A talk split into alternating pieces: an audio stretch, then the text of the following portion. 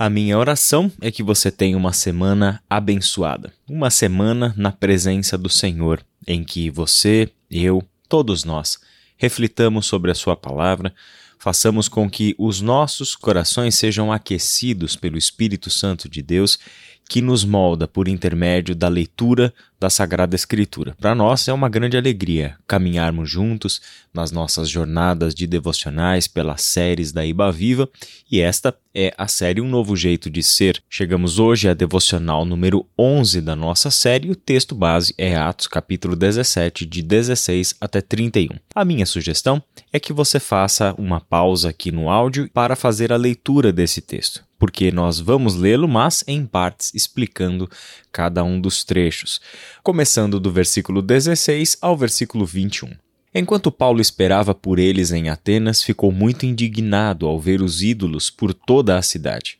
Por isso ia à sinagoga debater com os judeus e com os gentios tementes a Deus e falava diariamente na praça pública a todos que ali estavam. Paulo também debateu com alguns dos filósofos epicureus e estoicos. Quando lhes falou de Jesus e da ressurreição, eles perguntaram: O que esse tagarela está querendo dizer?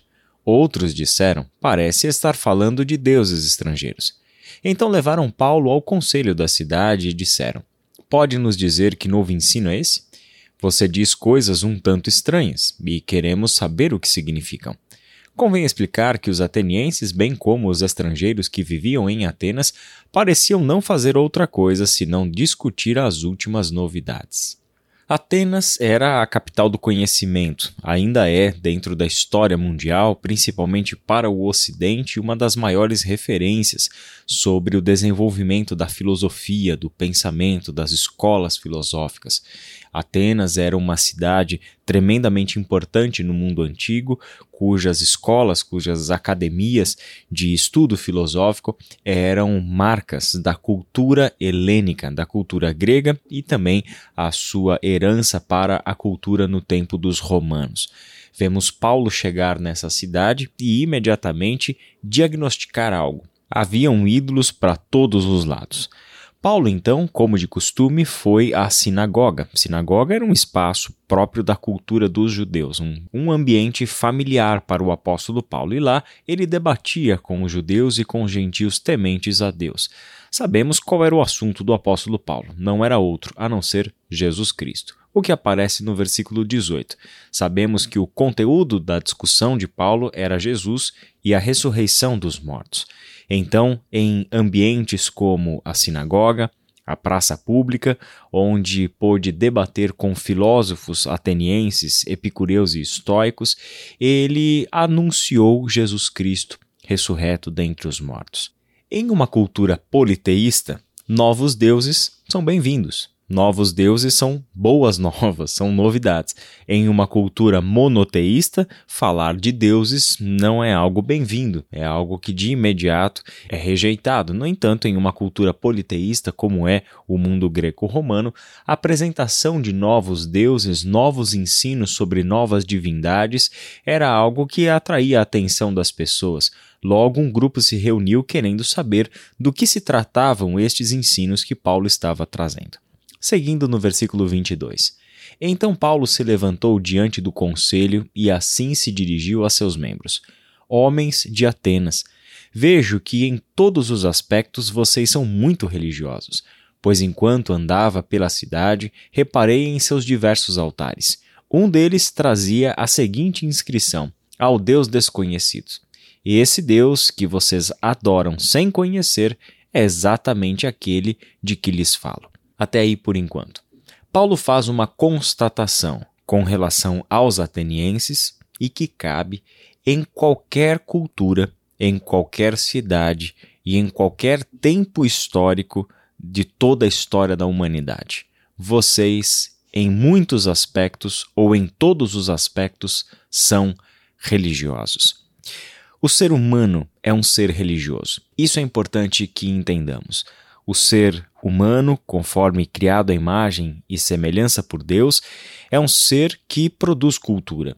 Isso é natural, inerente ao ser humano, como nós já temos aprendido na nossa série. A cultura, que veio da parte de Deus, tem o seu aspecto luminoso, tem o seu aspecto positivo, porque a cultura acontece como expressão da imagem e semelhança de Deus no ser humano. Ao mesmo tempo, a cultura tem um lado obscuro, que foi obscurecido por causa do pecado. Ou seja, a cultura não é naturalmente ruim, ela é naturalmente boa, mas é corrompida e apresenta traços de obscuridade por causa do pecado. E o que encontramos no cerne, bem na essência de toda e qualquer cultura, é a religião. Por isso é que nós afirmamos que somos seres religiosos. Não apenas construímos cultura, não apenas praticamos cultura, não apenas criamos religião, não apenas cultuamos deuses, nós somos, por natureza, religiosos. Porque, por natureza, estamos querendo voltar a ter um contato com o que nós chamamos de transcendente, aquilo que está fora da realidade, que é maior do que o ser humano. A Bíblia chama este ser transcendente de Deus, Pai de nosso Senhor Jesus Cristo, Criador dos céus e da terra, que nos criou a sua imagem e semelhança, que nos redime em Cristo Jesus e que um dia reinará conosco para todo sempre. Sabemos que outras religiões dão outro nome ou outros nomes a este ser transcendente. Isso é um aspecto obscuro da cultura criamos religião para atender uma necessidade humana de crise existencial. Somos criados por Deus, mas estamos separados dele, vivendo a nossa própria sorte e tateando, tentando encontrar um caminho pelo qual podemos voltar àquele que nos fez, aquele que nos dá sentido à vida e que nos sustenta a vida. A constatação de Paulo em Atenas, portanto, é uma constatação comum vocês são tremendamente religiosos. E ele encontra um altar curioso a um Deus chamado Deus desconhecido, um altar de honra a um Deus que eles não conheciam. Esse Deus que vocês adoram sem conhecer é exatamente aquele de que lhes falo. Versículo 24 segue.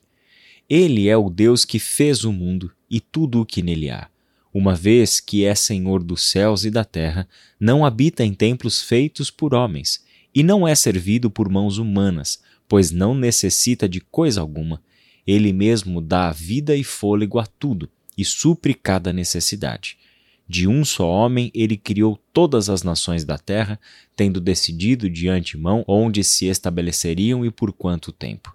Seu propósito era que as nações buscassem a Deus e, tateando, talvez viessem a encontrá-lo, embora ele não esteja longe de nenhum de nós. Pois nele vivemos, nos movemos e existimos. Como disseram alguns dos seus próprios poetas, somos descendência dele. E por ser isso verdade, não devemos imaginar Deus como um ídolo de ouro, prata ou pedra, projetado por artesãos. No passado, Deus não levou em conta a ignorância das pessoas acerca dessas coisas, mas agora ele ordena que todos em todo lugar se arrependam, pois ele estabeleceu um dia para julgar o mundo com justiça, por meio do homem que ele designou, e mostrou a todos quem é esse homem ao ressuscitá-lo dos mortos. Essa fala de Paulo que vai do versículo 24 até o versículo 31, é onde o apóstolo Paulo faz a sua explicação, a sua apresentação do Deus de quem fala, o Deus Pai de nosso Senhor Jesus Cristo, cuja ação foi ressuscitar o seu Filho dos mortos, e por meio desta ação, agora ele convida gente de toda tribo, língua e nação, de toda religião e de toda cultura a conhecer o seu Filho, se arrepender dos seus pecados e encontrar em Jesus a salvação. E a forma como Paulo apresenta Deus é tremendamente significativa. Ele fala de algo que está lá no cerne da investigação filosófica dos gregos, que é qual é a origem de todas as coisas, o que sustenta todas as coisas. Ele começou afirmando: Ele é o Deus que fez o mundo e tudo que nele há uma vez que é Senhor dos céus e da terra, não habita em templos feitos por homens e não é servido por mãos humanas, pois não necessita de coisa alguma. Ele mesmo dá vida e fôlego a tudo e supre cada necessidade. O Deus e Pai de nosso Senhor Jesus Cristo é Deus Criador, e todas as coisas existem como uma expressão da sua vontade. Este Deus não cabe nos nossos templos Esse Deus não pode ser resumido aos nossos dogmas. Este Deus não pode ser compactado à nossa mente humana, à nossa imaginação. Ele é o Deus que sustenta todas as coisas. É um Deus que não pode, tampouco precisa ser servido por mãos humanas, porque este Deus é a origem e o sustentador da vida e das nossas necessidades enquanto seres humanos. O seu propósito é salvar. Seu propósito é continuar a nos dar vida, mas uma vida nova, uma vida plena, uma vida da ressurreição, como ele fez em Jesus Cristo, o seu Filho. A resposta dos atenienses não foi das melhores. Quando ouviram Paulo falar da ressurreição dos mortos, alguns riram com desprezo. Outros, porém, disseram: Queremos ouvir mais sobre isso em outra ocasião. Então Paulo se retirou do conselho mas alguns se juntaram a ele e creram. Entre eles estava Dionísio, membro do conselho, uma mulher chamada Dâmaris e alguns outros. Graças a Deus, nós estamos aqui. Cremos na mensagem apostólica de Paulo, de Pedro e de todos os demais discípulos e discípulas de Jesus Cristo que levaram ao mundo a mensagem do Evangelho. O Deus Criador de todas as coisas é Pai de nosso Senhor Jesus Cristo. Enviou seu Filho ao mundo para que, por meio da sua morte e da sua ressurreição, todos nós encontrássemos a vida verdadeira e plena, vida que tem sentido, vida conforme planejada por Deus. Que o Senhor abençoe o seu dia e até amanhã.